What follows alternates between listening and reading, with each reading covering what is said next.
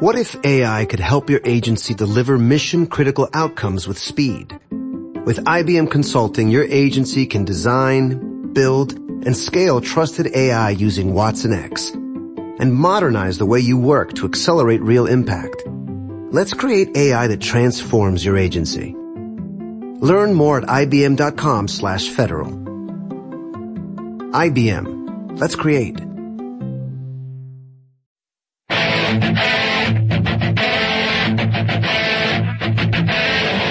Comienza Keep Pushing, tu podcast de Fórmula 1.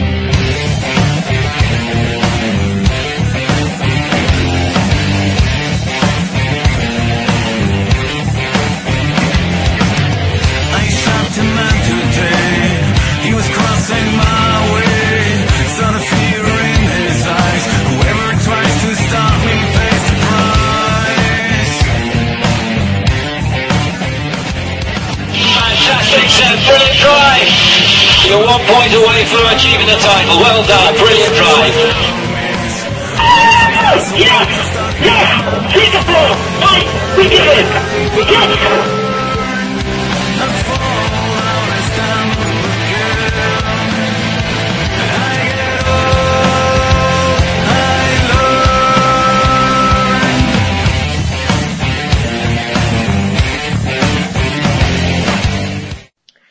Bienvenidos, esto es Keep Pushing y estamos grabando nuestro episodio número 23. Hoy hablaremos sobre lo que sucedió en el Gran Premio de Singapur, que las primeras vueltas, pues la carrera más o menos estuvo entretenida, pero luego al final, pues la verdad es que personalmente creo que decayó un poco. Eh, hoy tenemos con nosotros a, a David de la Fuente, más conocido por, por la red como Bigfoot. Bienvenido David y Hola, muchas gracias por estar con nosotros. Muy buenas, ¿qué tal estamos? Encantado de estar aquí. Pues eh, hoy volvemos a tener a, por fin a Héctor Gómez de F1 Revolution. Buenas noches Héctor, ¿cómo se ha dado la mudanza? No, no estamos, no estamos ahí. Buenas noches a todos. Bueno, hoy ya ha hackeado una red wifi, como ya, ya era hora, ya era hora. Luego tenemos al otro lado del ring a Jacobo Vidal, que más adelante ya entraremos en discusiones. Buenas noches Jacobo. Hola, hola. Vengo con los guantes puestos hoy ya. Vale, vale, espero que juegue limpio, ¿no? Como un último combate que vimos. No sé si lo habéis visto. No recuerdo quién, quién luchaba ni nada. Y también tenemos... a Eh, Iván- Massa contra Hamilton era. Ah, bueno, pero ese, ese no acabó en ese- ese fue suave. Tranquilito. Calentamiento. Sí, Sí. sí. Y también tenemos a Iván y Jan. Buenas noches, Iván. ¿Cómo estamos? Hola, buenas noches a todos. Como veis, esta noche no tenemos a David Sánchez de Castro, por lo que saldrá un episodio bastante tranquilo. y es que... lo- Venga, ya, dándole el primer palo ya a David, antes de que empecemos casi. Y es que está, Está grabando la serie, ¿no? Sí, sí, sí. Está grabando el Club de la Comedia, que se graba los lunes, que no... Lo adelantamos aquí en primicia, en primicia. ¿Eh? ¿Qué? ¿Y eso? Esta noche, esta semana vuelve al Club de la Comedia. Que no, que está trabajando con un interesante Getafe Betis, que por cierto va 1-0. Así que el Betis sigue Es que, pero, pero- el chiste a David, es que, es que Sánchez de Castro tiene la misma voz que Raúl Cimas. Entonces, Vale, vale. Buah, bueno, bueno, Bueno, tampoco- igual, igual, Eso lo sabe toda nuestra audiencia, Jacobo. igual, igual, no sé, ¿eh? No sé qué, qué decirte. Bueno, yo escuché un monólogo de Raúl Cimas y al momento me puse el keep pushing y dudaba. ¿eh? O sea... bueno, vamos a dejar a David, que el pobre encima está trabajando. Esperemos que para la próxima semana pueda estar con nosotros. Y nada, vamos arrancando ya con los mejores y los peores de este Gran Premio de Singapur. Y entre los mejores no puede faltar el casi bicampeón, con, con un puntito ya será bicampeón en, en Suzuka, Sebastián Vettel. David, ¿qué te pareció la carrera que hizo Sebastián Vettel en, en este Gran Premio de Singapur, dominando desde la primera hasta la última vuelta prácticamente? Pues tú mismo lo has dicho, que ha dominado tranquilamente. Es un paseo militar lo que se está dando este hombre en, en esta temporada. Y el Gran Premio de Singapur ha sido pues, un fiel reflejo de, de, ese, de ese dominio. Eh, apenas tuvo que, que currarse mucho la, la carrera, nada más empezar ya puso bastante, bastante tramo con respecto a los, a los demás. Y, y luego después del, del safety car, eh, ya el tema de los doblados es que le vino genial. O sea, es que no es solo que lo haga fácil, si es que le, le vienen las cosas fáciles. Así Sí. que, Pero es que en tres vueltas creo que Vettel tenía ya como seis segundos de ventaja prácticamente. sí, sí. O sea, Es, es, es, es algo ya hasta excesivo. Pero no, hay, que, hay que reconocer que, que realmente se merece el mundial porque está, está conduciendo de miedo. O sea, es, es increíble. Sin duda, creo que no se le puede poner ningún pero, ¿no, Iván? No, está claro que, que está haciendo un año perfecto y sobre lo que comentabais de la del- de la salida es increíble, sobre todo viendo la, la onboard de, de Fernando, que, que es, hace una salida fantástica. Mm. Eh, se ve como rápidamente a, la, a cada curva está un poquito más lejos, un poquito más lejos y, y acaba por no verlo, ni, ni él ni, ni él ni a Baton. Y la verdad es que eh, tengo la impresión de que, de que Vettel sigue el mismo esquema durante todas las carreras. Se forma ahí un, una diferencia ahí notable, unos 10-12 segundos tal, y, y los, y los administraron toda la carrera. De hecho, ayer se vio perfectamente al final cómo fue, podemos castigar a Maldonado, a Barrichello por, por molestar ahí un poquito a Baton, pero yo creo que no había carrera ninguna. Eh, que, que es que no ha habido carrera, claro que no. Es que este, este chico, la verdad es que aquí la, la diferencia que se marcó al principio y después al final, cuando, pues como decía Iván, cuando, cuando después del safety que se largó y, y estableció una diferencia,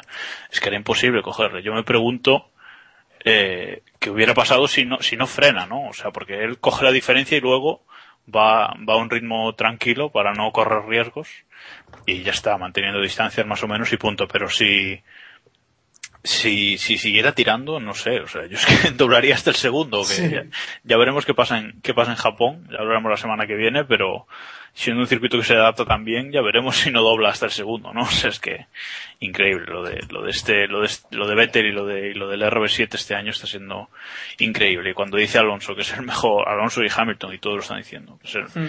el mejor coche de la, de la historia de la Fórmula 1, hay que creerlo porque vamos, es increíble. Yo creo que, que en Suzuka, capaz que Vettel se baja del monoplaza, tiene que esperar todavía en el podio a que lleguen al resto. Sí, están sí, sí. dando vueltas todavía, o sea que.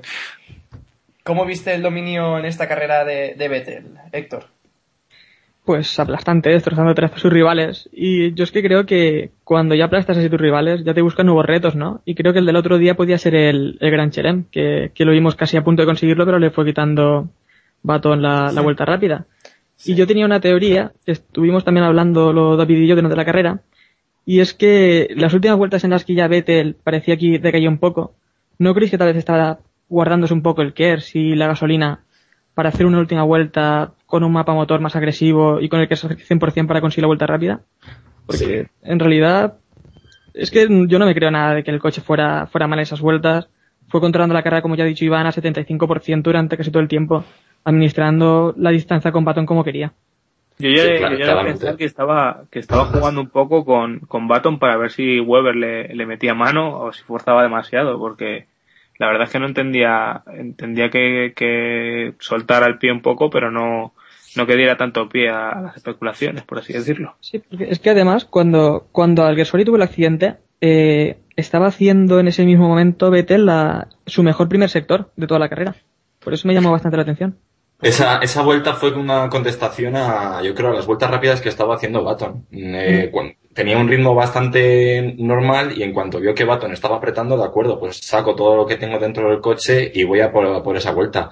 Lo que estábamos diciendo en, eh, cuando estábamos viendo la carrera de Héctor era, era básicamente eso. Está contestando a lo que está haciendo Baton. Que no, pues entonces no, no me esfuerzo porque realmente tengo la, la carrera ya en el, en el saco.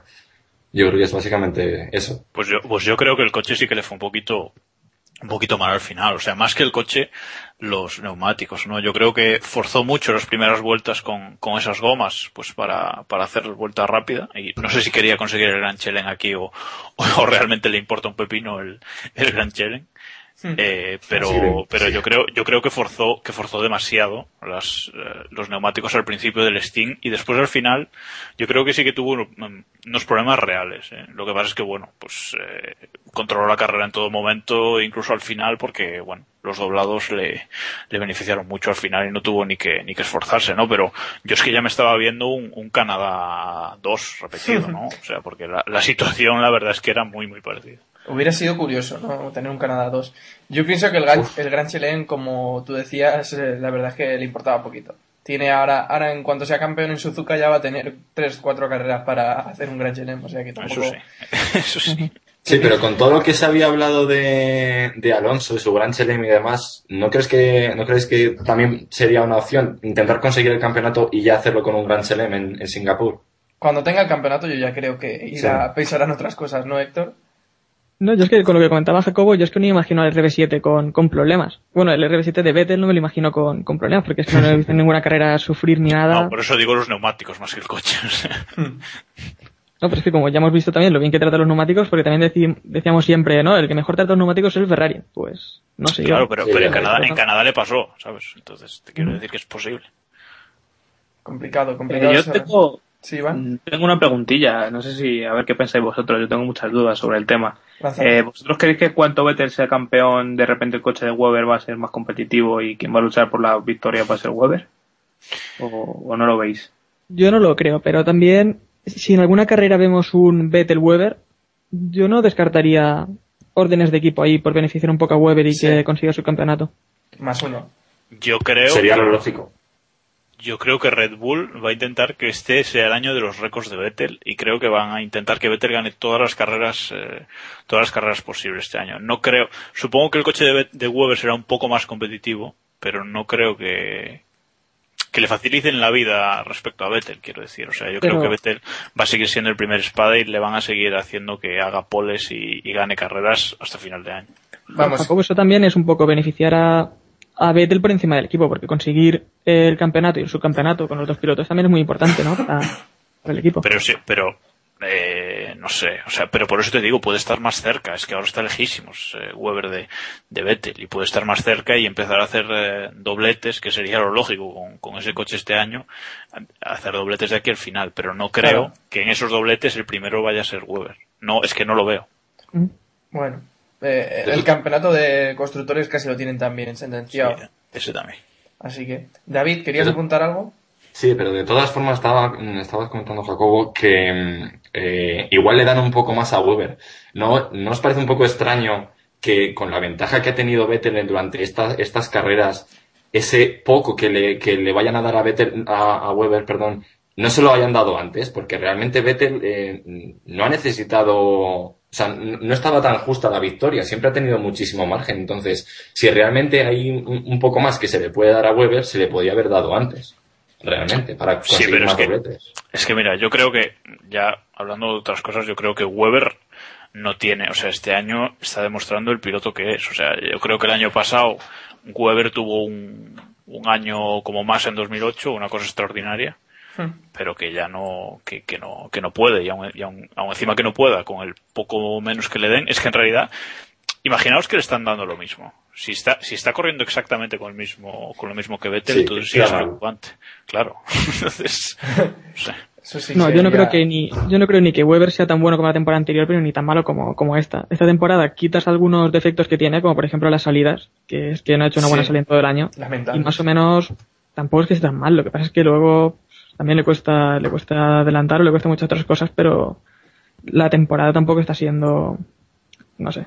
Eh, la temporada anterior no es, no era la calidad de Weber, pero esta tampoco es tan, Hombre, sí, es rayado aquí. a- Sí, está, ayer, demas- está demasiado, demasiado por debajo de su nivel, ¿no? sí, ayer Sí, estuvo que- bastante, bastante pillo con Alonso, luego lo comentaremos. Sivan, querías- No, yo quería comentar un poco más o menos como lo que lo que ha dicho Héctor. Yo creo que no hay no hay nada detrás.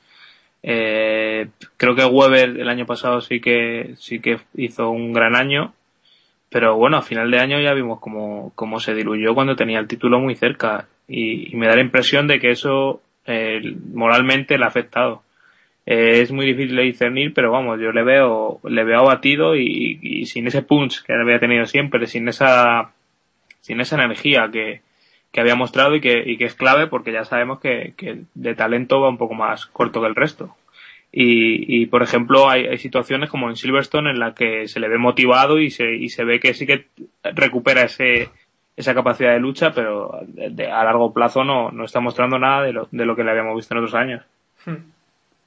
Pues si os parece seguimos ya con otro de los mejores, que ha sido Baton, que personalmente debo decir que me está sorprendiendo muchísimo el rendimiento que está teniendo el piloto británico esta temporada. Realmente eh, lo vimos en Brown eh, con un coche muy superior al resto, con un coche que era el mejor monoplaza de la parrilla de lejos. pero este año para mí está siendo el año de la confirmación de Baton, la confirmación real después de la, de la era Brown. No sé qué te parece a ti, Héctor. No, pues para mí eso es, eh, yo creo que está siendo su mejor temporada en la Fórmula 1, mucho mejor que la de Brown en 2009 y estamos viendo un Baton muy constante y luchador, ¿no? Seguramente su mejoría también venga por los Pirelli, porque siempre triunfa en meterte muy bien en neumáticos, sabe leer muy bien las carreras y le está saliendo eh, perfecto. Ayer también fue muy grande cuando al final de la carrera, ¿no? Estaba con su ingeniero de pista empujándole y recordándole lo de lo de Canadá este año. Sí. Pero bueno, se sabía también que, que no iba a ganar, ¿no? Ya lo decía también antes Iván. Vettel yo creo que le tenía bastante controlado. Y Baton yo creo que si no llueve no va, no va a ganar con el McLaren. Estamos viendo casi que, que o sea, yo creo que viendo el, el ritmo y, y el nivel que está desplegando Baton en, en este final de temporada, yo le veo como el candidato más firme para el subcampeonato. No sé qué te parece a ti, Jacobo. Bueno, yo creo que, bueno, voy a dividirlo en dos partes. Lo de la lucha por el subcampeonato, yo creo que, que al final será para Alonso. Por, bueno, porque él, él sigue empujando, aunque Ferrari parece que no va a actualizar el coche más hasta, hasta, o sea, que ya este año ya no lo va a actualizar más, entonces igual Eh, no, tiene sí más. que hay alguna actualización, ¿eh? Hay alguna Sí. actualización para la próxima carrera, eh, según Bueno, pues, estado. pues entonces más, más fácil. Creo que lo va a ganar, que va a ser Alonso por, bueno, no sé, porque es un poco más fuerte que, que Baton incluso mentalmente, ¿no? Y en cuanto a lo de la, a, a lo de la mejoría de, de Baton, yo es que creo que este año en McLaren se han juntado dos cosas, que es un mejor año de Baton que el pasado y un horrible año de Hamilton que destaca todavía más el de, el de Baton, ¿no? Entonces, yo creo que si Hamilton estuviera eh, realmente en su, en su nivel, la lucha entre los dos pilotos en, en pista sería mucho más cercana, ¿no? Y, y ya veríamos quién, quién gana. Pero Baton este año ha dado un paso adelante, le ha comido en un par de carreras la moral a Hamilton y a partir de ahí Hamilton se ha venido abajo y, y él es el, el, el primer espada del equipo, ¿no? Y lo está haciendo realmente bien.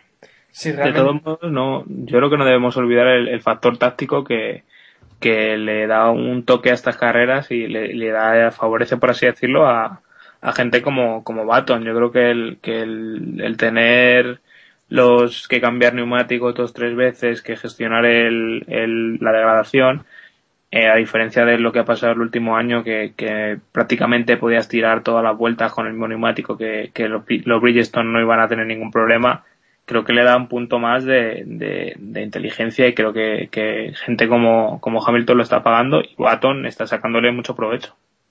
Además, a Hamilton le estamos viendo bastante nervioso.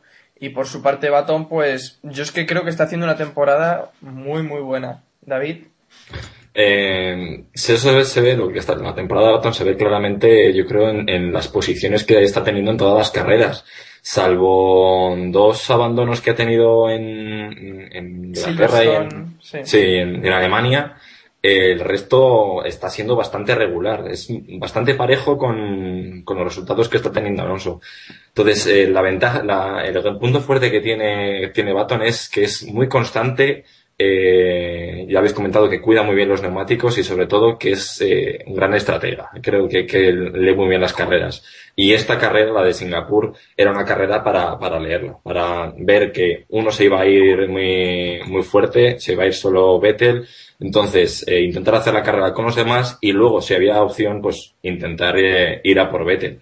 Ya se vio que bastante difícil, pero bueno. Hmm. Entonces, Héctor, tu, candid- tu candidato para el subcampeonato es Baton o quién? Eh, no, sí, eh, sería Baton, pero más que nada porque el campeonato de pilotos es también uno, un conjunto, ¿no? Entre el mejor piloto, monoplaza y motor. Y creo que Baton es el, sería el justo campeón, de, subcampeón del, del año, ¿no? Porque sí que, como ha dicho Jacobo, Alonso va a luchar hasta el final y esto, pero Ferrari no creo que dé para, para tanto y Baton está haciendo una temporada muy, muy buena. Sí, David, y cerramos ya con Baton. Mm, Yo para dar mi opinión sobre el subcampeonato, Sí. creo que Baton se lo está, se lo merece, pero al final Alonso va a ser más constante y, y las pocas mejoras que pueda traer Ferrari y las últimas carreras que siempre, siempre nos dan alguna sorpresa, ahí le va a ganar un poco. Quizás lleguen muy justos, pero yo creo que al final será, será Alonso el subcampeón. Pues veremos si Alonso se convierte también en bisubcampeón, ¿no? Ahora que ya es bicampeón, ahora veremos si es Eso, bisubcampeón. eso, eso solo lo pueden hacer eh, Hamilton y Alonso, porque si es Baton, no, no es Hay que vender algo, joder. Hay que vender. Eh, la lucha por el bisubcampeonato será el nuevo argumento de cierta cadena de televisión. Sí, sí. No podíamos pasar sin el palo. Bueno, Force India. Esta semana no tenemos a David, así que vamos a hablar bien de Sutil. Y por otra parte, ¿O no? o no, ahora veremos, depende si hay fiesta o no hay fiesta. Y por otra parte, quiero acordarme de un mensaje de Iván la semana pasada que decía que, que los Force India iban a ir mal. Y nada, al final los dos en punto, eh, en puntos, sexto Di Resta, su mejor eh, resultado en la Fórmula 1 y octavo Sutil. Así que Iván, te dejo que empieces tú para que te justifiques después de la semana pasada. Pero Force India no era el equipo en el que corría Bruno Senna y... No, no, no, no. ¿No? Ahora no, ahora no quieras arreglar. Se me habría ido porque... No, creo que no iba del todo desencaminado. Lo que pasa es que me equivoqué con los nombres, pero creo que el... Bueno, Vamos a Te ver. referías el- a Williams, ¿no? creía que el, que el circuito iba, iba a darnos unas alternativas distintas a, a las que nos había dado Monza y, y Spa en las carreras anteriores. Y hemos visto ahí cambios en, el- en la zona media, eh, con Renault mucho más atrás y Toro Rosso mucho más atrás, y Force India fue el que, fue el que sacó lo que, lo que, lo que les se esperaba de, de ellos. Llevan un año mejorando y, y creo que han tenido una carrera que, que hace, o sea, que en la que recoger esos puntos que, que estaban mereciendo las últimas. Eh, sobre todo, lo más importante, la, la carrera de Resta, que, que pudo quedar mucho más arriba si, si no llegase por el, por el safety car y, y nada, simplemente felicitarlos y, y poco más y a esperar que a ver cómo termina el año. Sí, dicho lo cual, Iván, que, que, que te lo digo en plan broma, ¿eh? que me gusta que os mojéis así luego nos echamos unas risas cuando, cuando no vemos cuando vemos lo que pasó en realidad. Jacobo, ¿qué querías apuntar? No, pues ya que no está David, le voy a dar yo el palo sutil Vale. no perder la tradición, ¿no? A ver, los Force India salían, salían juntos en la misma línea. Eh, Sutil salía por delante de Di Resta y Sutil en carrera fue capaz de ganar una posición, acabó octavo y Di Resta acabó sexto y como decía Iván podía haber acabado incluso más, incluso más arriba, ¿no? O sea que, digamos, saliendo más o menos igual, eh, Di Resta le dio un repaso bastante bonito a, a Sutil, ¿no? Y, y en cuanto a lo que decía Iván la semana pasada, eso de que, de que Force India iban a sufrir aquí, yo no lo dije, pero también lo creía, porque tradicionalmente Force India es un equipo que, que va, que en, la, en circuitos de larga recta va, va bastante bien. Y a mí también me ha sorprendido en, en Singapur que hayan ido, que hayan ido a este nivel, ¿no? Pues que hayan entrado los, los dos en Q3 es increíble. o sea. Sí, conseguirían un buen equilibrio en monoplaza y pues aprovechando también la velocidad punta del motor Mercedes. Héctor, ¿qué quieres completar? No, que yo que no podría tampoco entre los entre los mejores a Sutil, ¿no? Porque eh, vuelve a ser superado por Di Resta de nuevo y estuvo muy flojo, ¿no? También en su lucha con, con Hamilton. Es que le dejó completamente abierta la puerta. Y con un coche inferior, bueno, está claro que es más, es más complicado, ¿no? Mantener la posición. Pero estamos en Singapur y ya vimos que adelantar tampoco era nada sencillo. Y también quería apuntar que para el siguiente año, o para próximos años, Hmm. deberían algunos llevar cuidado con Force India, porque es un equipo que está haciendo las cosas muy bien. Eh, ya alguno hablaba el otro día que era junto con McLaren el equipo que más ha evolucionado, ¿no? No sé quién lo decía el otro día. Y Sí, un año, un año de estos no me extrañaría verle como el cuarto o quinto equipo del mundial. Bueno, Así ahora, con Mercedes y, y Renault. ahora comentario que toca, comentario técnico, es decir que Sutil pues se quitó de en medio porque sabía cómo venía Hamilton. que después del toque con Massa pues Hamilton no venía como para como para cerrarle y también decir que Sutil y Hamilton son amigos, ya lo dijeron, creo que fue la retransmisión de la sexta, lo comentaron, o sea que tampoco iban iban a entrar a la lucha. Pues en la Eh, es Fórmula que eso no, fue dejar la puerta, eh. Eso fue un portón enorme. le dejó la llave bajo la alfombra. Sí, sí. Bueno, yo David, creo que, yo creo que amigos tampoco, tampoco en la Fórmula 1, ¿no? Y esto al final fue un error de, de Sutil que no sabe eh, tapar esos huecos Hombre, y quiera- quieras que no, co- compartir peleas en garitos nocturnos Claro. une, une mucho. une mucho y yo creo que Sutil tuvo algo que decir en el encontronazo con, con Massa, eh. Cuidado. Que si llega ahí a ver lío, va Sutil. Con el vaso en la mano. Bueno, David, ¿qué querías? Bueno.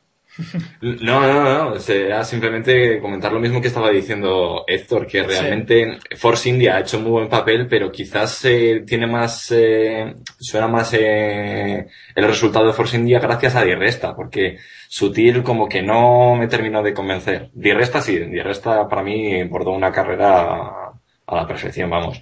Pero, pero Sutil, no sé, no, no le vi, realmente le vi como él iba y a ver si conseguía, pues que entre que unos les fallaran y demás, pues ir avanzando, pero no le vi nada así destacable. Sí, sin duda. Eh, la verdad es que nos está enamorando a todos, digamos. Está haciendo un- una gran temporada, el mejor rookie del año ya se habla.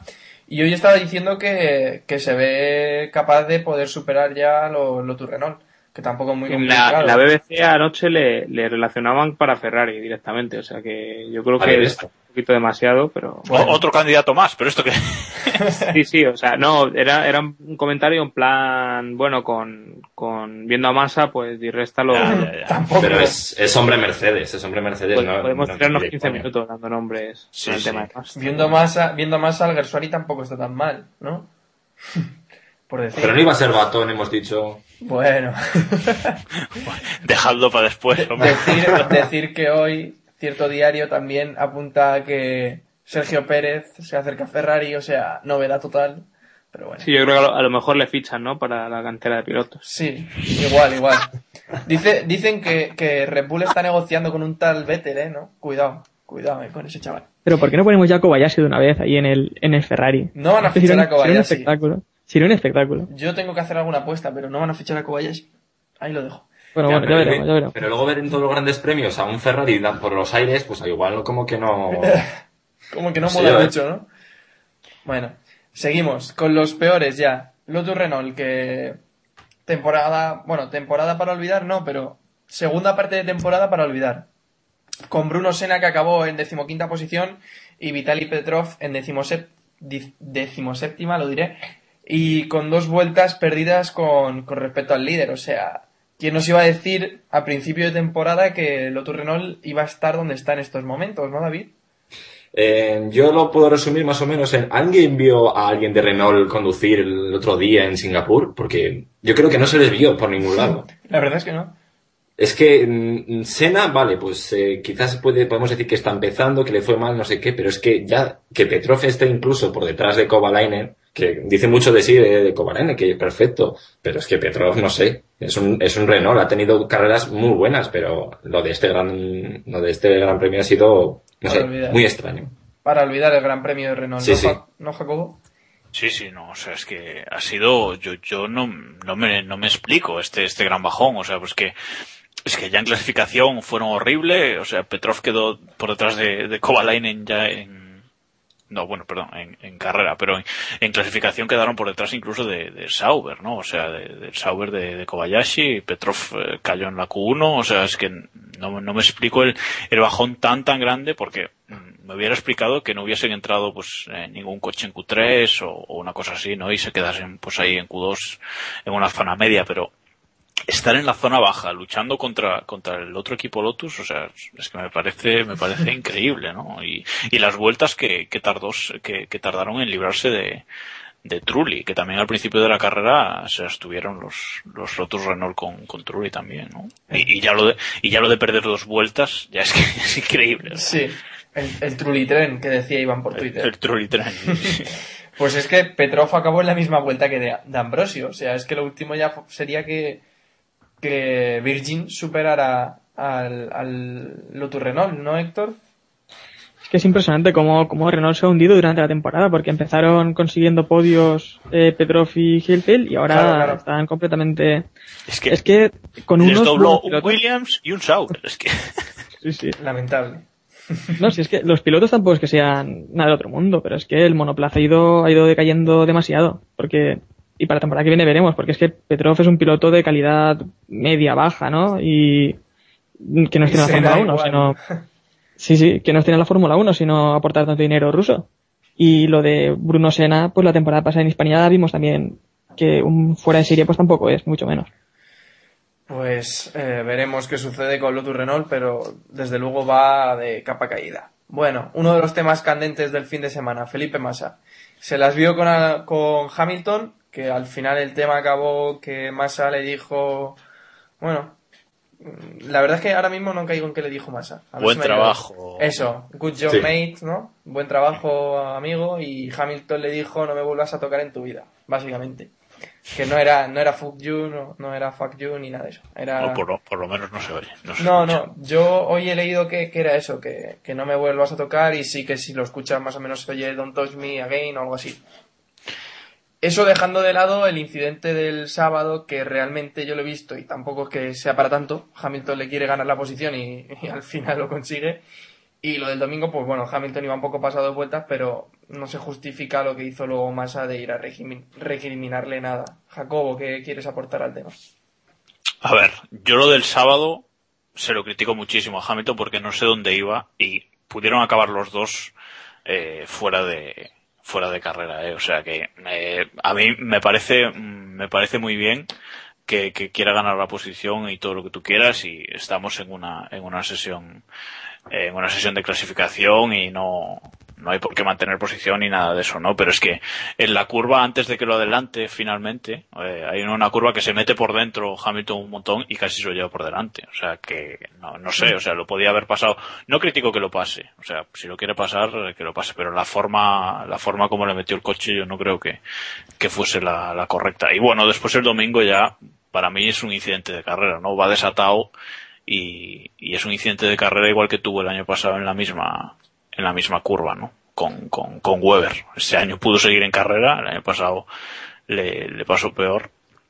Pero bueno, yo lo de, lo de la carrera ya no, ya no lo critico tanto. Y después la actitud de masa de ir a recriminar así, pues, lamentable, ¿eh? o sea, lamentable ya no, ya no porque sea un piloto de Ferrari, que, que si quieres aún, aún se supone que tienes que ser un poco, cuidar un poco más las formas, ¿no? Pero Uy, sí. es que me parece, es que me parece- hoy por hoy, sí. Pero me parece, me parece lamentable, pues eh, eso, simplemente por eso, por, por las formas de ir allí, o sea, si quieres, pues háblalo con él, háblalo con él en privado y no le vayas allí cuando lo están entrevistando a, pues a darle dos palmadas o dos golpes o lo que quieras. Guantazos que han dicho otros. Bueno. Yo prometo, prometo mañana buscar el, el keep pushing de después de Spa, a ver lo que comentaba el señor Vidal Pascual de, del tema de Hamilton y, y Maldonado del sábado. Sí, sí, sé- perfectamente lo que comentaba. O sea, no, qui- no quita que ahora piense esto, o sea. Es que a mí me, me- me parece lógico lo que, lo que hace Hamilton el sábado. O sea, puede, puede ser más vehemente, más tal, más agresivo o menos, pero me parece lógico que si están parados o están tal, considera que puede estar delante y pues lo intenta adelantar y punto. Lo que no me parece normal es que Massa venga a calentar el ambiente después y a llorar y a decir que tal o que Pascual, pero pues, eh, se nota ¿no? es un mal gesto y punto pelota. Y, y ya está, y no hay problema. Lo del domingo, pues está claro que Hamilton se le fue un poco la, la, la pinza de nuevo y, y ya está. Y, y la reacción, fíjate que entiendo más la, la reacción del del domingo que la del sábado. Pero bueno, Hombre, el yo domingo. creo que realmente tampoco, tampoco pasó tanto el domingo para, para el lío que, que se montó. Fue más del el no haber visto en directo lo que pasó que, y todas las especulaciones que hubo. Sí, que eran- pero es que yo creo que Massa está muy desesperado ya y, y esa reacción fue fruto de, de- no solo de este fin de semana, sino ya de atrás, ¿no? sí, sin duda. Eh, Es lo que decís. Calentón de la carrera, desesperación, porque ves que tu compañero de equipo ha sido cuarto, mientras tú has sido noveno. Que en parte por el pinchazo, sí. Y porque- te lleva un 11-3 en carrera. Pues eso, pero. A ver, Massa podría haber estado sexto, séptimo, sin el pinchazo, pienso, ¿eh? Pero, pero claro, desesperación, rabia, ¿no, David? ¿Qué te parece? Pero a eso ti, se- ha visto sobre todo en, en, en todo el gran- en todas las sesiones del Gran Premio. Eh, siempre eh, hemos tenido a Massa a mucha distancia de, de Alonso, incluso en los terceros libres eh, estuvo a unos dos segundos, que puede que estuviera otra probando otras cosas, pero siempre ha estado muy lejos. Entonces yo creo que eh, en todos los grandes, en los últimos grandes premios va sumando. Es como si fuera ahí sumando mm, miga de pan a miga de pan ahí poco a poco acumulando, acumulando, hasta que al final por cualquier cosa salta. Lo del sábado, pues realmente no es algo tan, tan relevante, por así decirlo. En el domingo, pues, eh, yo creo que es que el domingo ya explotó. El sábado ya le tocó un poco la- las narices el, el hecho de que le, le metiera el morro a Hamilton y que casi se lo llevara, que realmente pues tampoco fue, fue para tanto. Y luego ya el domingo, ya después del resultado, después de que le diera alguien por detrás y viera que fuera, que, que era Hamilton, yo creo que ya, ya explotó. Eh, me, me- lo comentó eh, Héctor, me parece que fue por, por la página, me parece que fue el que era más o menos parecido a lo que pasó con Alonso en el 2007 en, en Europa. De repente, o sea, va acumulando, va acumulando y al final salta. Y tiene un cabreo encima que es que no, no hay que lo aguante. Eh, pues no sé qué opinas tú, Héctor, sobre, sobre el No, pique. A mí lo que me hizo gracia fue lo de lo que dijo Massa después, ¿no? Que Hamilton se quería Superman o algo así. Y es que yo me quedé pensando, ¿y Massa se cree Super López? ¿O quién se cree él? Es que su mejor posición este año eh, ha quedado quinto como su mejor posición con un Ferrari. Donde tu compañero ha ganado, bueno. Ya, no, Eh, ya no solo ganar, sino los podios que ha hecho Alonso. Y bueno, en sí, ninguno. sí. Y el tiempo que le va sacando, ¿no? En cada... Es que no hay mucho más que decir, pero... Pero es que yo no sé por qué seguimos comparando a Massa con Alonso y ya está todo dicho, es que no hay, no hay más vuelta que darle y si sigue en Ferrari pues ya está, pues el año que viene volverá a ser la misma historia y, Hmm. y la culpa será del, del vecino o de quien se cruce por en medio. Porque Pero ya no tampoco solo- vemos a Massa, a- ni a Massa ni a Domenicali decir que, que están haciendo un mal trabajo, que está mal, que se han equivocado, demás. No, no, no. O sea, Es todo, todo perfecto, todo bien y la culpa la del Suárez si pasa algo malo. Es que la, la diferencia entre Massa y Fernando Alonso es de 100 puntos en el campeonato. Y es que eh, Nico Rosberg está a solo 12 puntos de pillar a, a Felipe Massa. Es que no, no se entiende cómo continúa en Ferrari. Se está dejando ir. Sí, Es que ya no es ya Sí, no sí. es eh, compararlo con Alonso, es que lo comparas con, con Baton y bueno, Baton destaca pues por su inteligencia para leer las carreras, como hemos comentado muchas veces, su forma de tratar los neumáticos. Hamilton pues destaca por su agresividad en pista, ¿no? Y ser un piloto que consigue sacar lo mejor del coche al 100%. Vettel pues destaca por tener un RB7, ¿no? No, pero también por su No. rapidez y, también por su rapidez y consistencia, ¿no? Destaca también por ser un piloto muy Es rápido el y Weber, el del RB7. Massa tienes que comparar con Rosberg como, como mucho, yo creo. Bueno, es que Y aún así, y aún así, yo creo que... No, yo creo va- que no resiste comparación Claro, con... es que diez destaca Massa, pilotos. porque no hay, no hay ninguna parte en la que destaque. Mm, Pues la verdad es que si te pones a pensarlo, no. Así que os lanzo una pregunta que nos ha dejado Dio con nuestro, en nuestra cuenta de Twitter. Os recuerdo que podéis dejarnos preguntas en twitter.com barra kppodcast. Y nos pregunta que si tuviéramos que echar solo a uno de los dos de Ferrari, entre Domenicali y Massa, ¿con quién os quedáis? ¿A quién echáis de los dos? Héctor, ¿a quién echas? Eh, yo claramente a Massa. También por lo que a mí me chocó mucho una declaración que hizo Alonso el otro día, que dijo que si hubiera hecho una vuelta normal, ¿no? que dio el máximo en la, en la calificación de Singapur, y si hubiera hecho una vuelta normal estaría un segundo como se encontraba Massa. Y Hmm. me chocó también esa declaración. Eh, Jacobo, Yo echaría a, a Domenicale porque creo que una vez el jefe de equipo tenga un poco de tenga un poco de carácter y, y- y sepa ver las cosas bien y se, tenga tenga autocrítica, lo demás allá viene solo. Entonces yo, yo echaría a Domenicali. Que Correcto, se yo, que- yo estoy que- completamente de acuerdo con, con lo que dice Jacobo. ¿y David? Mm, yo estoy más con, con Héctor, ¿eh? Más echar antes a, a Massa que, que a Dominicali. Tenemos un empate. Estoy- Madre mía, el voto, no, el voto de calidad nos falta. Venga.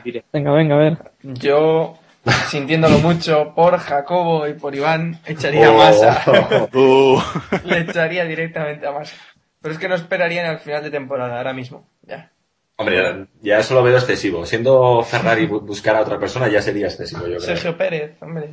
no, menos, si decía Sí, que Bianchi va a correr en. Brasil. Sí, sí.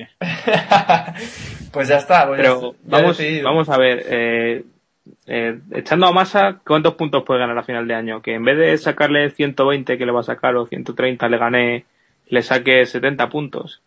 Pues, Pues, Iván ¿cuánto también gana? estarían 50 luchando, 60 puntos.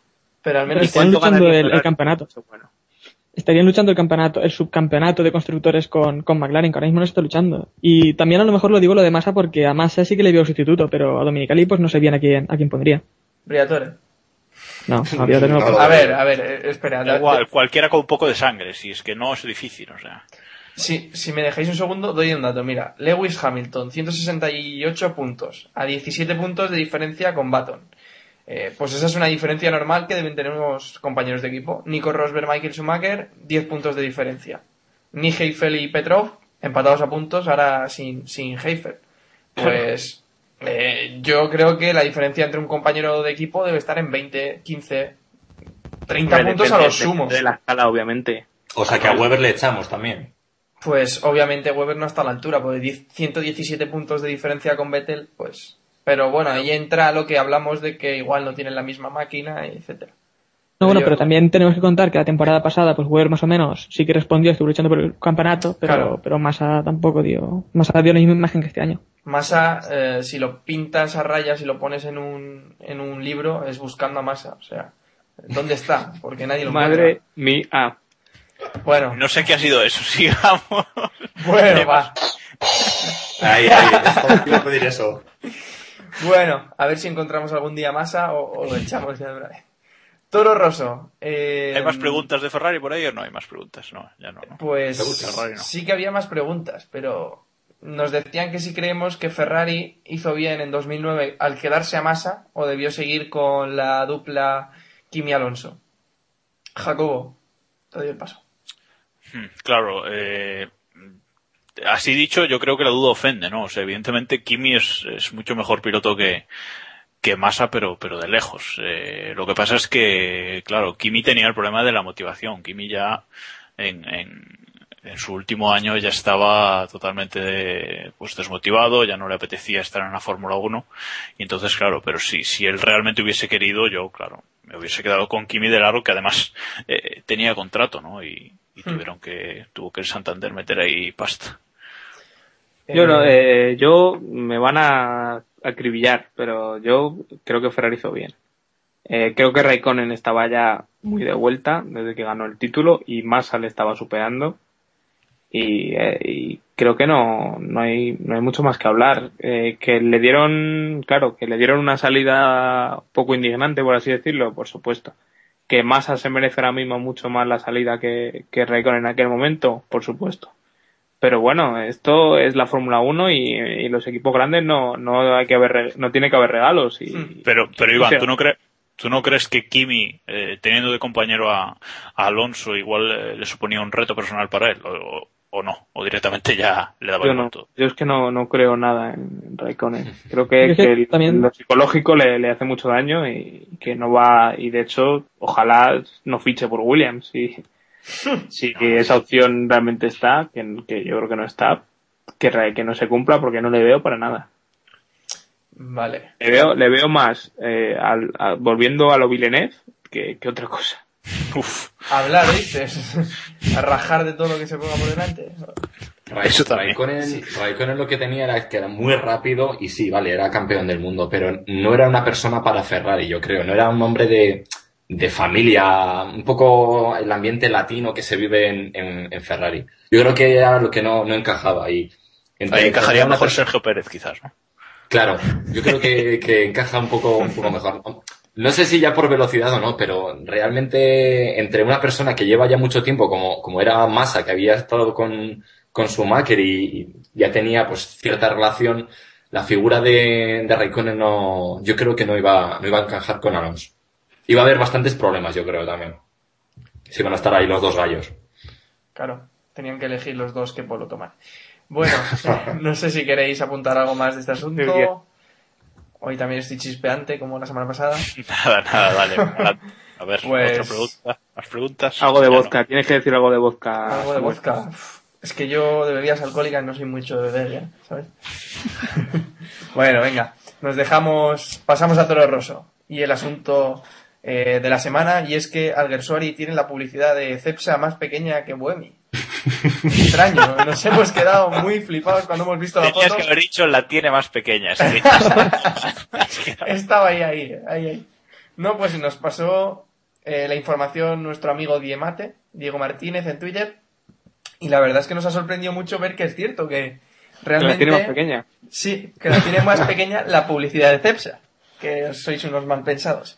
Bueno, eh, hablando de Alguersuari, medio pique con Alonso, eh, cruce de declaraciones, enfrentamiento verbal, Jacobo, ¿cómo quieres llamarlo?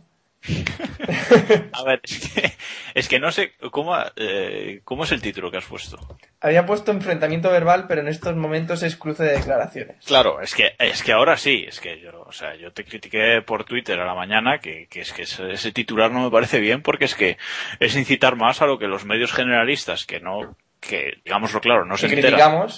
de la, exactamente, no se enteran de la Fórmula 1 la mitad, eh, que están intentando crear una, pues no sé si una enemistad entre los dos pilotos españoles, que en realidad yo creo que, que no existe. O sea, la relación entre, entre Fernando y Jaime, pues nunca ha sido de amistad realmente, nunca, mm, ni uno por el, Hmm. ninguno ha mostrado hacia el otro eh, un cariño especial ni, ni nada por el estilo. Pero es que yo creo que tampoco es para, para lo que se está diciendo ahora que, que se los van a poner en un, en un ring y se van a matar, ¿no? Es sobre todo eso, que, que no ha sido eh, enfrentamiento verbal, ha sido, pues eso, uno ha dicho una cosa por un lado y el otro la ha intentado solucionar por el otro y, y- y punto. Y además que, además que Alonso ni ha dicho, ni ha dicho el nombre de Jaime, ¿no? O sea, Bueno, pero se entendía de sus palabras que hablaba de Jaime claramente. Bueno, hay interpretaciones. Bueno, yo interpretaba que hablaba de Jaime realmente y luego Jaime estaba muy enfadado. Eh, en micrófono de Nira Juanco estaba muy enfadado Jaime. Por- Bueno, la, la cosa es que la, la sexta fue a buscar la- esas declaraciones de, Ahí, de ahí Jaime. está. Fue, fue claramente a, a- a ver si saltaba, que por lo que hemos visto en, en otras carreras, pues salta con bastante facilidad este hombre. Y, y yo, yo creo que, que simplemente fue con esas medio declaraciones, medio culpando a, a alguien, a un, a un doblado, y claro, este hombre pues, pues saltó. Y realmente yo, yo no lo, yo no creo que tenga tanta culpa a, a Gersuari de, del adelantamiento de, de Weber a, a Alonso. O sea, eh, estaba, el ritmo que tenía Weber con respecto a Alonso era, pero muchísimo mejor. Si luego se le ha visto que Weber se ha ido por mucho. Yo es que- Entonces, Sí, sí, sí. no. Sí que yo, yo creo que eh, estaban en, en la cabina, estaban como mosqueados de, vaya, hemos perdido aquí una oportunidad, Alonso ha perdido la, la oportunidad, ¿por quién, quién estaba delante? Alguersuari. Buf, pues vamos a crear ya aquí un poco de, de, de polémica. Yo lo veo algo excesivo realmente. Y el tratamiento que se le está dando eh, las, las horas siguientes, tanto en, eh, por la noche o, o esta mañana y demás, yo lo veo excesivo. Yo, sinceramente, pienso que Alonso se durmió. Eh, más bien la culpa fue del asturiano. No sé si estaba viendo dónde pasar al Gersuari o qué pasó. Y, y el más listo fue Weber, que aprovechó el despiste para pasar.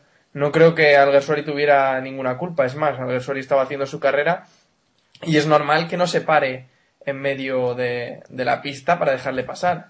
Eh, Iván, ¿qué quieres apuntar? Sí, pensaba que me, que me habías colgado ya. No, no, no. Eh, a ver, eh, yo la polémica no la termino de ver. Creo que, que es un poco, Jaime se, se sale un poco de, de madre, no sé exactamente qué es lo que le dijeron que había hecho Fernando, que es obvio que fue lo que, lo que le provocó. Y se sale un poco de madre el decir que es poco profesional, el, el, el acusar a- de que perdió el podio por él, que, que es algo que Fernando no ha dicho. Pero Sí. bueno.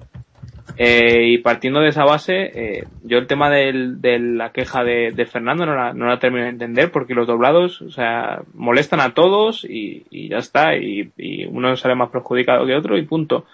Y, y pongámonos en lo peor, pongámonos que Gersuari tiene la orden de Toro Rosso de, de molestar a los Ferrari o favorecer a los Red Bull. Eh, me parecería correcta, sinceramente. O sea, ¿quién, quién paga el sueldo de Jaime Gersuari? Pues, pues ahí está. Y, y no, y pa- parece que nos hemos quedado todos de un guindo. Eh, estamos en el circuito en el que, en el que Fernando eh, ganó por, por un golpe de, de su compañero de equipo. Eh, Ferrari es el equipo que, que usaba a Sauber o que le intentaba usar para también que molestara a sus rivales y que hiciera cositas sucias para, para ayudarles. O sea, creo que no nos hemos caído ninguno de un guindo. Y otra cosa ya es el tema del safety car y, y hablar, y, y podemos hablar largo y tendido de, cuál es la normativa y qué, y qué podemos hacer al respecto para que no haya esta situación, claro. Pues sí, adelantando el tema y me gusta Iván, eh, y es que el safety car, pues eh, yo creo que fastidió ya lo que quedaba de carrera más que nada, porque vale que las distancias eran, eran numerosas, sobre todo entre Vettel y el resto, pero a la hora de, de relanzar la carrera había mucho doblado y mucho piloto molestando. Eh, Jacobo, ¿qué te parece que se podría hacer para mejorar esta situación o arreglar esta situación que, hay- que se da con el safety car? Para, para empezar, yo creo que la normativa actual del safety car es, eh, es muy, muy mala. O sea, es, eh, a mí no me gusta nada eso de que se reagrupen y, y queden Mm. doblados en medio de...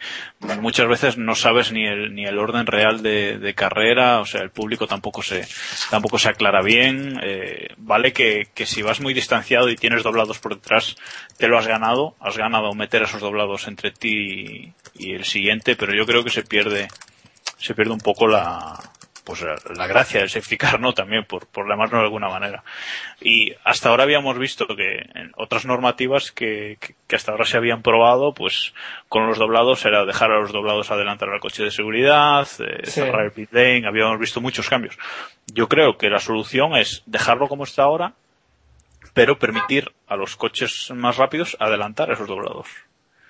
Y que esos doblados se vayan al fondo del pelotón y punto.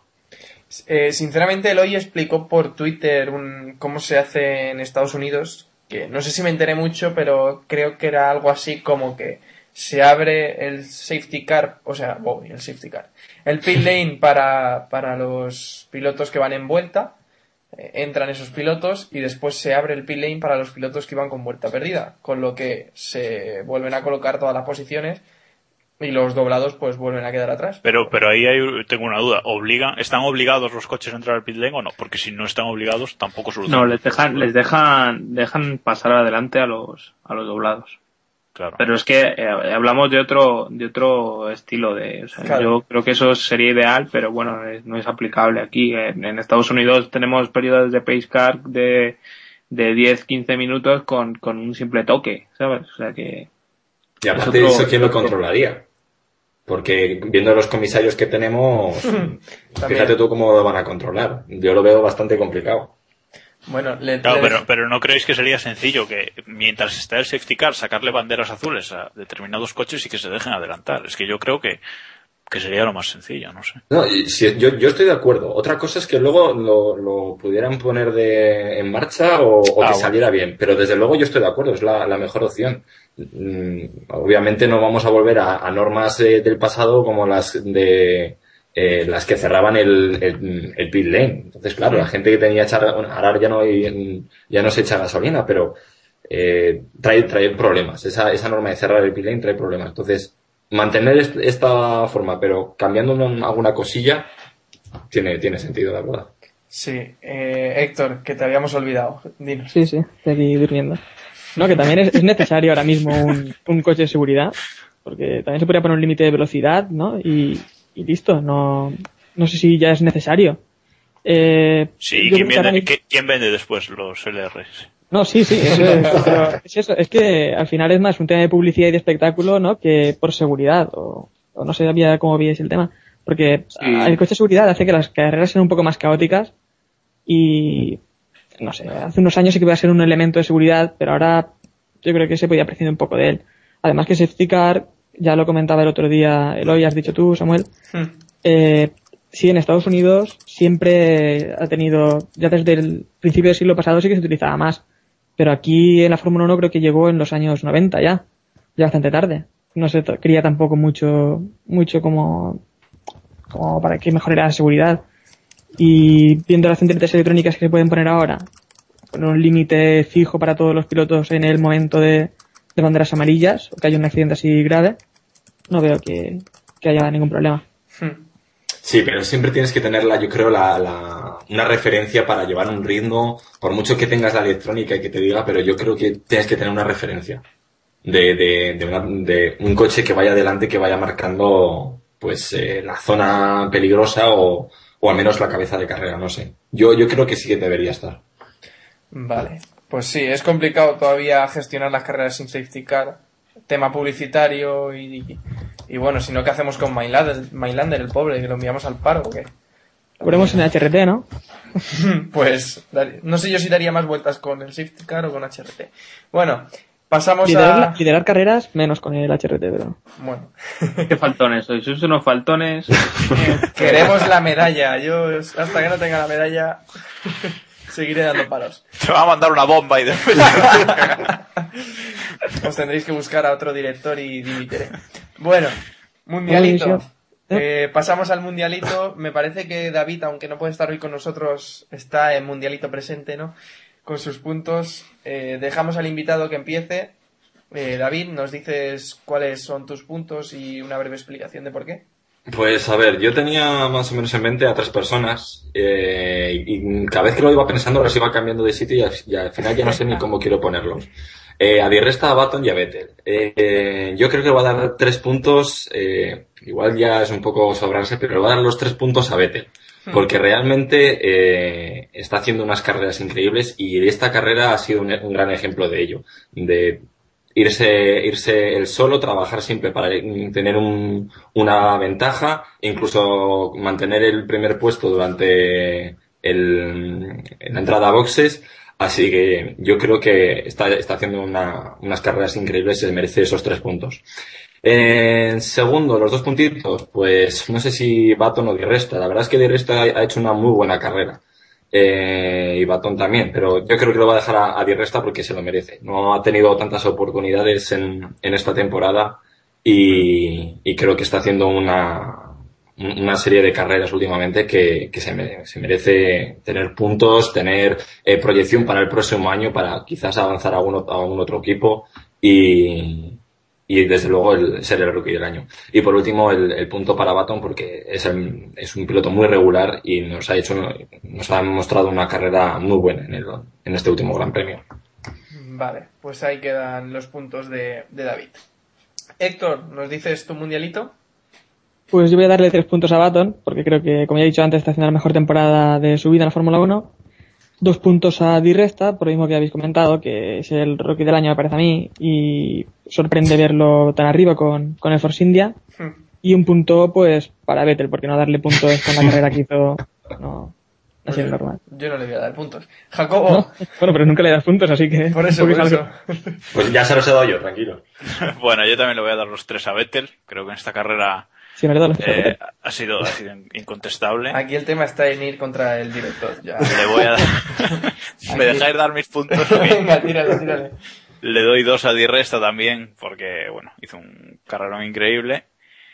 Y pff, el punto se lo podría dar a Baton, pero tampoco es un piloto que, bueno, haga mucha gracia. Así que se lo voy a dar a Felipe Massa por tener, por tener sentido del espectáculo después de la carrera. Vale. Iván, venga, deja de tuitear y ven a darnos tus puntos. Yo estoy flipando enormemente. Cada día más con los puntos, pero bueno. Eh, mis puntos. Eh, tres para Vettel, indiscutible. Sí. Eh, dos se los voy a dar a, a Paul Di Resta, porque bueno, ya lo hemos comentado. Y le voy a dar un puntito a Sergio Pérez por volver a, por volver a los puntos. Y si me dejáis, eh, digo los de dejamos. David, que eran tres a Jarno Trulli, dos a... Eh, no, eh, creo que ha ido a lo fácil, tres para Vettel, es dos, dos para eh, Baton y uno para Di Resta. Se los está inventando, ¿sabes? Pero... No, no, no, en serio. Ya. Lo que pasa es que con la broma se me ha ido un poco.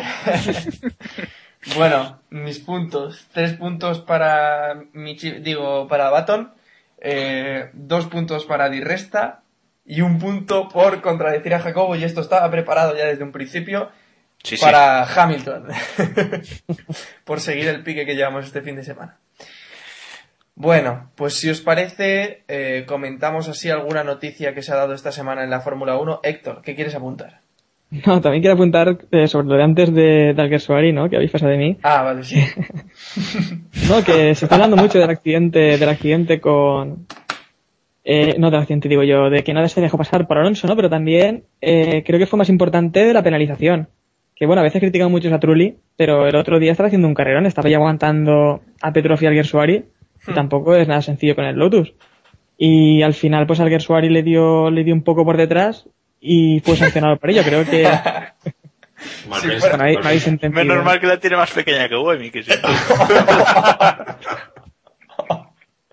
Bueno, y esto, Esto solo se lo vi comentar a una persona que fue Sentoan en, en Twitter, nadie más lo estaba comentando y la verdad es que creo que fue peor que lo, que lo de Alonso, pero está claro que los pilotos de arriba pues los, los miramos con, con lupa, ¿no? Y los de abajo no nos, no nos fijamos tanto en ellos. Yo creo, yo creo que el toque no fue, no fue para tanto como para penalizarlo, eh, para mí. O sea, sí, sí es cierto que le toca un poco, pero yo creo que no fue para, para penalizarlo. Creo que, que fue bastante más grave lo de Schumacher y, y Sergio Pérez, ¿no? Que no, que no hemos comentado, que Schumacher se pasó un poquito de, de, de optimista quizás también, ¿no?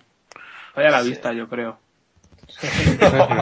Con Sí, no, donde eh. no la había y, y- y lástima porque estaba haciendo también una- otra buena carrera Michael. Sí, bueno, él, él directamente ya dijo que, que después de ver la repetición del accidente, que en un principio pensaba que no había sido culpa suya, pero que después de ver la repetición del accidente sí que cogía su parte de culpa y veía que Pérez realmente no había hecho ningún cambio de dirección.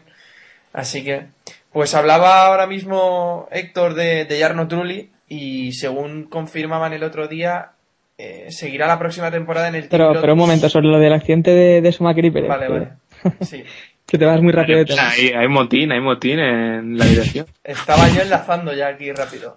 Sí, sí, sí, tienes una prisa. No, que también quería comentar, eh, parece que le tenían manía, manía a Pérez, lo tenía Mercedes, porque se lo llevó al final Schumacher, pero en un primer momento ya intentó Rosberg también. Ya casi se dio, sí. se dio contra él. Molestaba. Estuvo, estuvo muy cerca. Sí, Pero sí, bueno, Pérez tampoco hizo ningún movimiento raro, ¿eh? Pérez se iba abriendo para, para coger la, la curva. Fue error de, fue error de, de Schumacher. Quiero decir que él ni taponó ni nada, sino él se estaba abriendo su trazada normal y fue Schumacher que se le echó encima. Sí, totalmente. Yo creo que fue un, un error de Schumacher. Bueno, ahora sí. ¿Queréis decir algo más sobre las sobre este tema o, No, venga, avanza, avanza. no, no, pasa, pasa. o ya dejamos el motín por hoy? Venga. Enlazando con lo que decía Héctor, otra vez decía que Jarno Trulli ha confirmado que seguirá la próxima temporada en, en el Team Lotus y Barrichello ha dicho que tampoco está preocupado por su futuro. Así que os pregunto que si Schumacher también va a seguir, si continuaremos teniendo la vieja guardia como ya hablamos algunos capítulos casi al completo, Jacobo. Bueno, pues eh, creo que ya hemos hablado muchas veces de Trulli. ¿oh? Debe estar fuera de la Fórmula 1 ya. O sea, porque solo hace Trulli Trends, como dice Iván. Y bueno, y sobre, sobre el Team Lotus comentar que parece que finalmente sí que va a cambiar de nombre para el año que viene, ¿no? Que va a ser Caterham o, o Team Airasia Caterham o como le quiera poner. Y sobre el Team Lotus también decir que ha cerrado un acuerdo, bueno, ha extendido un contrato de colaboración con Renault y Red Bull. Eh, se supone que Red Bull le va a ceder su KERS, que bueno, eh, tampoco el KERS de Red Bull. Ahora en las últimas carreras parece que no falla tanto, pero al principio de temporada no era nada del otro mundo. Y Renault le suministrará motores, así que podemos tener al equipo al equipo malayo subiendo bastantes posiciones, ¿no, Iván? Sí, desde, desde que entraron venimos diciendo que, que están haciendo un buen trabajo y, y a pesar de que tenían las expectativas muy altas este año, no, no han llegado a esas expectativas, pero sí que, eh, sí que han hecho un buen trabajo. Y sobre lo de Renault, yo creo que, que, que es, una, es una buena apuesta. Sabemos que va, va a desarrollar el, el los nuevos motores junto a, junto a Red Bull y, y creo que eso es positivo para todos los, todos los componentes de todos los clientes de, de Renault.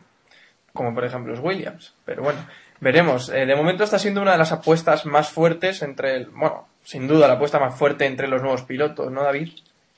Eh, yo quería volver un momento a, a lo de a lo de Ludus. Yo creo Vale, que vale. para la para la próxima temporada eh, vamos a tener a Lotus que estará peleando por Williams. Ya lo siento por todos los, los fans de, de Williams, pero creo que va de capa caída. Iván. Que- sí, sí, pero, pero creo que, que Lotus eh, va a conseguir salir de, de ese agujero, de ese, de ese grupo de, de, la, cola que, que va a conseguir, pues eso, avanzar ya y poder entrar en una zona, en una zona media. Eh, este, este acuerdo con Renault, con, con Kers de Red Bull y demás, pues yo creo que le, van a, van a conseguir sal- salir de ahí. Otro de los problemas que tendrán que tratar es lo de los pilotos. Y desde luego, lo de Trulli que comentábamos antes, se tiene que ir ya el próximo año fijo. Pues sí, veremos si Trulli continúa o no continúa, que deseamos que se vaya, pero eh, ha sido confirmado ya, o sea que lo más probable es que, que lo sigamos viendo el próximo año. Pues no sé si queréis decir algo más. Eh, Sí, queremos decir algo más. Vale, Héctor. No, que quería decir eso ya. eh, Lotus, bueno, esta temporada tampoco es este. Pero ahí Jacobo creo que tiene que comentar algo, ahora luego le doy cara. sí, dale, paso ahora. Que creo que, que Lotus, bueno, tampoco es que esté ya hundido entre los, entre los equipos jóvenes, ¿no? Estos que, que llegaron. Eh, esta temporada ya ha dado un paso adelante y se ha notado que no está al nivel ni de, ni de Virgin ni de, ni de HRT. Está ya un paso por encima, por delante y ya hemos visto en esta carrera, creo que ha sido su mejor carrera desde que está en la Fórmula 1. Y bueno, el año que viene, pues, puede llegar a estar mejor. Y lo de, lo de Trulli, es que tal vez un equipo así también tan pequeño necesita cierta experiencia. Y es que no sé a quién pondría ahora mismo en, en Lotus. Tal vez Trulli no, pero un piloto al menos algo más experimentado, no un piloto, no un piloto joven. ¿De la Rosa? Pues no tío, no. Pues podría Una ser muy, cosa muy buena opción, ¿eh? Sí, sí, sí. Yo, la Rosa podría ser muy buena opción.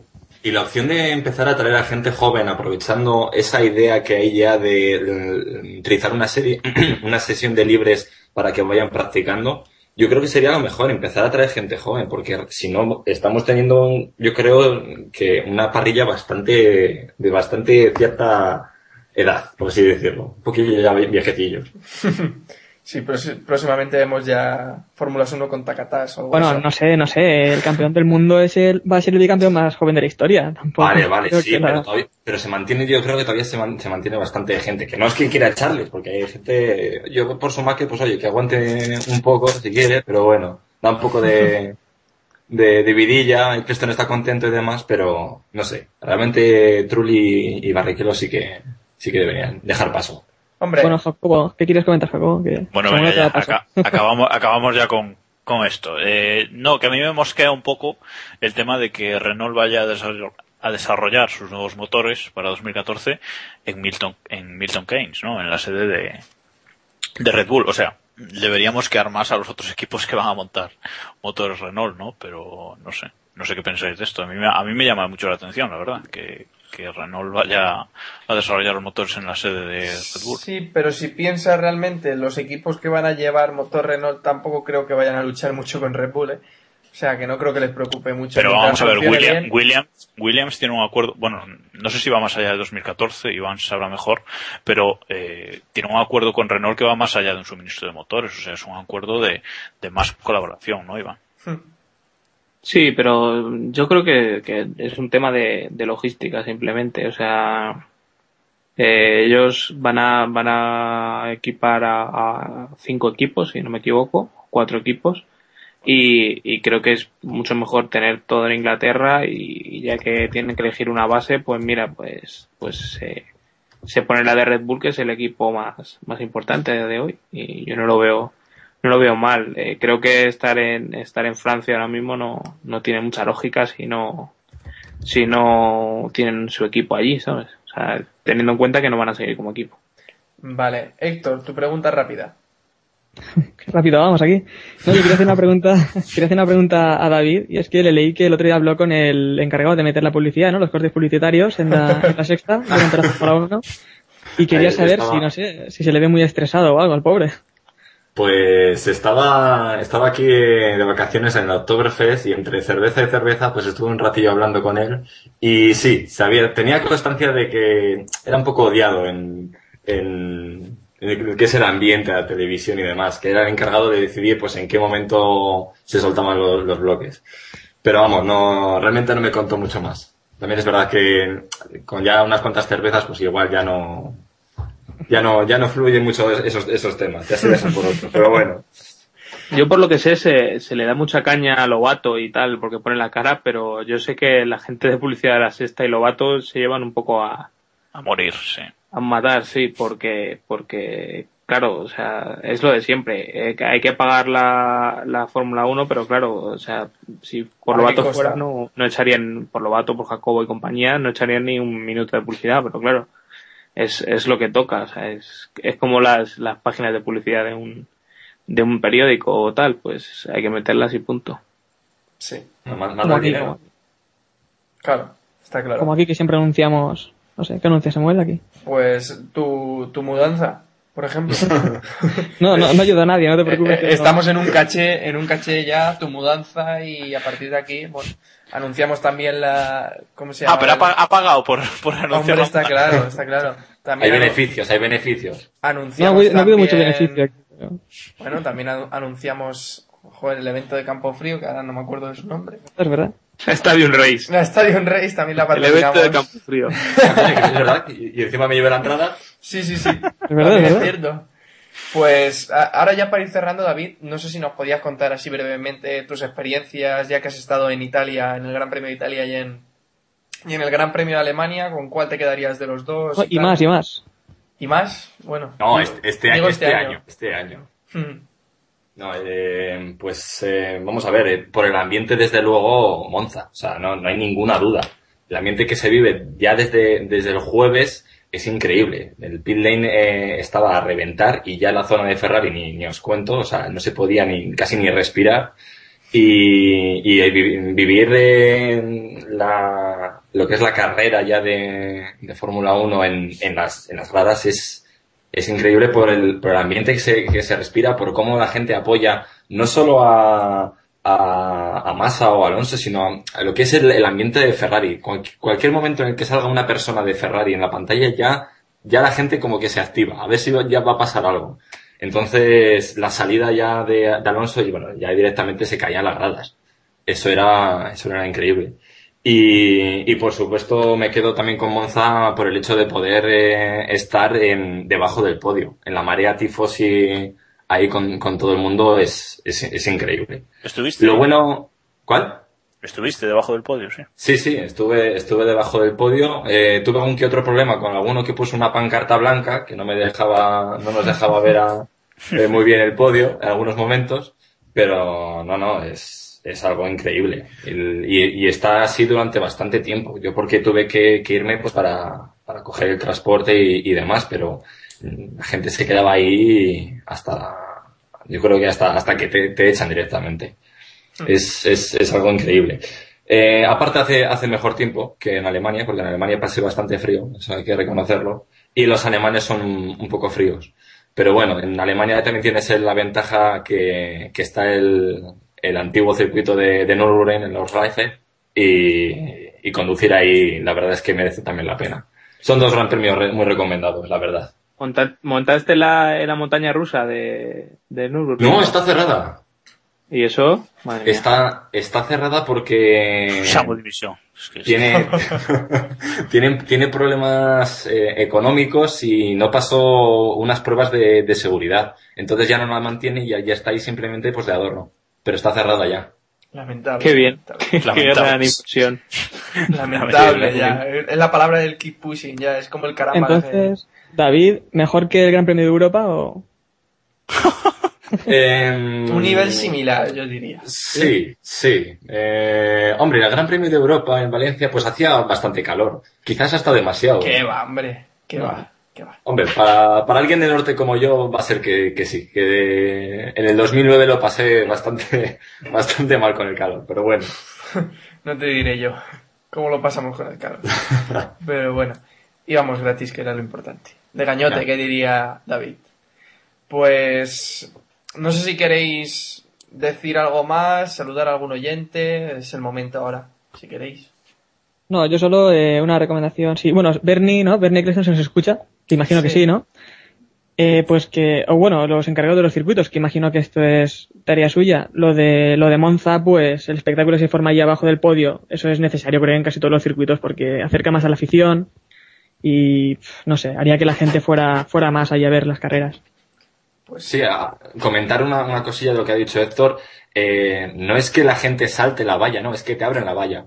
Eh, Yo estaba en, en, en la, en la zona de, de Pelús eh, al principio de la recta, había una pequeña valla que te la saltas como si nada y luego ya está la, la valla principal que tiene los alambres de espina y demás. Pero es que hay puertas y ahí hay policías que en cuanto pasa el último coche te abren.